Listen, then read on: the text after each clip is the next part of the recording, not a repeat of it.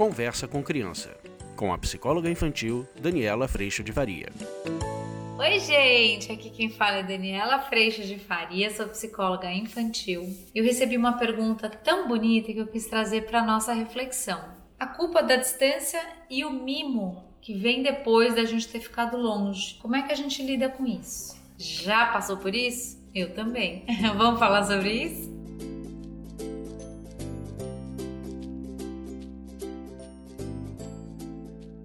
Oi, gente, tudo bem? Olha só, eu recebi essa pergunta de uma mãe que a princípio trabalha fora. Eu não sei se ela passa a semana fora ou ela passa o dia fora, mas ela deu a entender que ela passa um tempo longe da criança e depois quando ela chega, ela chega muito culpada e nessa culpa ela acaba mimando e ela fica muito confusa a respeito do processo de educação. Quando ela tá mimando, ela tá abrindo mão de educar, como é que faz esse negócio? Imagina que nesse processo de desconforto e de culpa, eu estou recebendo, enquanto adulto, muitas informações. Talvez eu esteja recebendo a informação de que tá ruim para mim viver dessa forma. Se ela falar para mim, Dani, mas eu trabalho, como é que vai fazer? Vai mudar? Talvez eu não possa mudar assim, mas eu possa fazer um planejamento de como alterar essa situação, ou alterando o trabalho, ou alterando onde a criança mora para estar tá mais perto deste trabalho e talvez alterar uma forma da gente viver em família. Mas assim, primordialmente a gente precisa ouvir esse desconforto, que eles nos informam de que viver dessa forma está custoso. Quando a gente escuta isso, é quando a gente pode entrar para um processo de minimamente começar a pensar em algumas movimentações. Então, este é um item. Essa é uma lição de casa que quando a gente sente culpa, quando a gente sente que a vida está colocada de um jeito onde a gente está em pleno desconforto, a gente está recebendo um convite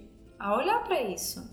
E quem sabe construir novas e boas possibilidades de mudança. Mas dentro dessa situação, quando a gente tem uma situação dessa, como por exemplo da distância, eu me sinto culpada, eu chego com muita saudade, eu sei que essa criança está sentindo falta de mim, etc. E também tive uma pergunta de uma pessoa que o marido vive embarcado, então provavelmente nessa embarcação o marido passa 30 dias embarcado, às vezes 30 dias com a família. Às vezes a vida coloca a gente em situações onde você não tem como mudar a situação. Você já se questionou sobre isso, você já refletiu sobre isso, é assim que é a vida, é assim que funciona. Agora, como que a gente pode lidar com relação a isso no dia a dia?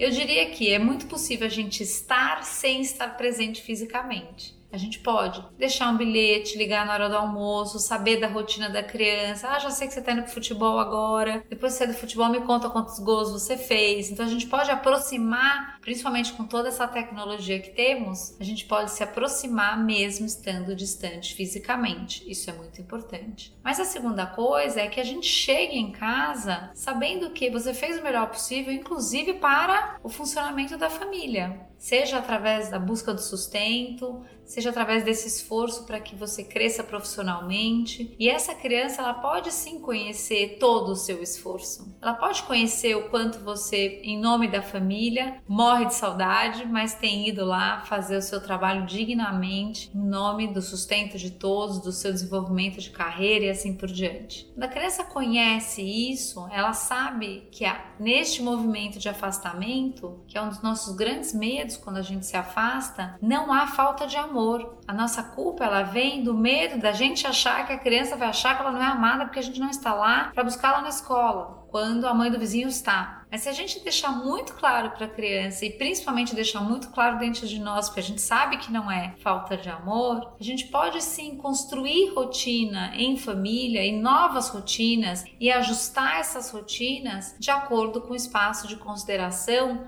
de todos e respeitando a necessidade de todos. Então, talvez essa criança fale, ah, mãe, mas tudo bem, mas para mim é tão importante falar com você quando eu chego da escola. A gente pode cuidar disso. Eu vou te ligar todo dia na hora que você chega da escola. Não, mas para mim, filho, é muito importante que na hora que você chega, eu te ajude a orientar para você fazer lição e tal, tal. Ou eu chegar em casa e você já ter feito sua lição, eu só passar com você a sua lição para a gente poder ficar juntos. Então, assim, neste espaço de consideração, a gente vai criando uma rotina dentro do melhor possível, da situação que temos, mas com todo respeito e amor.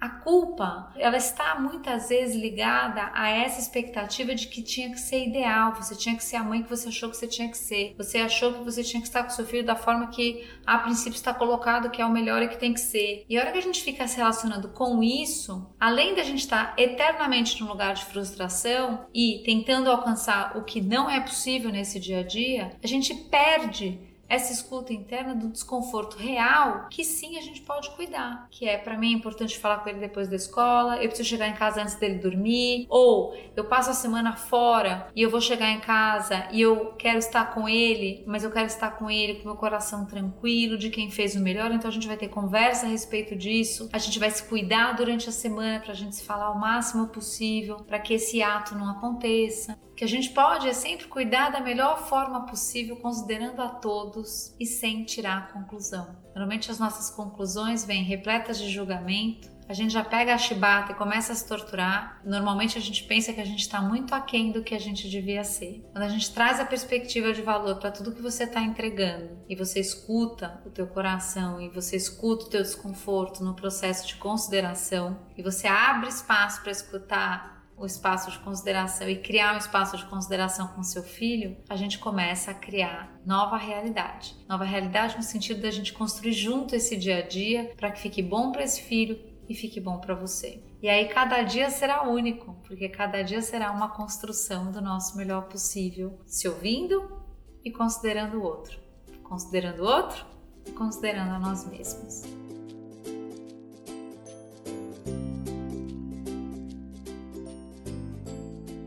Eu espero que tenha trazido um pouco de sossego no teu coração e que você possa se ouvir principalmente para que deste lugar você se movimente na direção do seu filho, abrindo sempre espaço para considerá-lo e ouvir também as necessidades que ele vai te trazer. E que com muita criatividade, com essas necessidades colocadas, vocês descubram formas de estarem juntos, mesmo que presencialmente separados. Isso acontece e às vezes é surpreendente o que a gente é capaz de criar e como a gente é capaz de se conectar, mesmo estando à distância fisicamente. Eu tenho que dar um testemunho aqui que não é a respeito disso, mas que é muito impressionante para mim. O curso online é online. A gente aparece com várias telinhas e todo mundo fala, todo mundo se vê, todo mundo se escuta. Eu tenho hoje, e muitas mães e pais também, e muitos profissionais também que estão no curso, têm a sensação de que a gente se conhece de um jeito tão profundo que às vezes a gente se sente mais livre e mais acolhido neste relacionamento do curso online, que a princípio a gente não se conhecia, do que com relacionamentos onde a gente se encontra presencialmente. Então que você use a sua criatividade para se ouvir e junto com seu filho, com a sua filha, você possa criar novas formas de conexão, porque essa conexão é muito possível.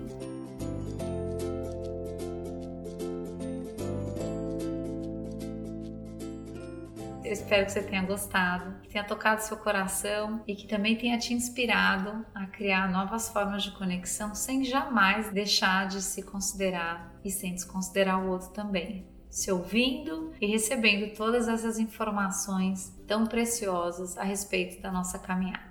Eu agradeço a Deus em primeiro lugar por toda a paz e amor no meu coração e agradeço demais a tua presença aqui. Tchau, a gente se vê na próxima. Você acabou de ouvir Conversa com Criança, com a psicóloga infantil Daniela Freixo de Faria. Mande seu e-mail para conversa@danielafaria.com.br.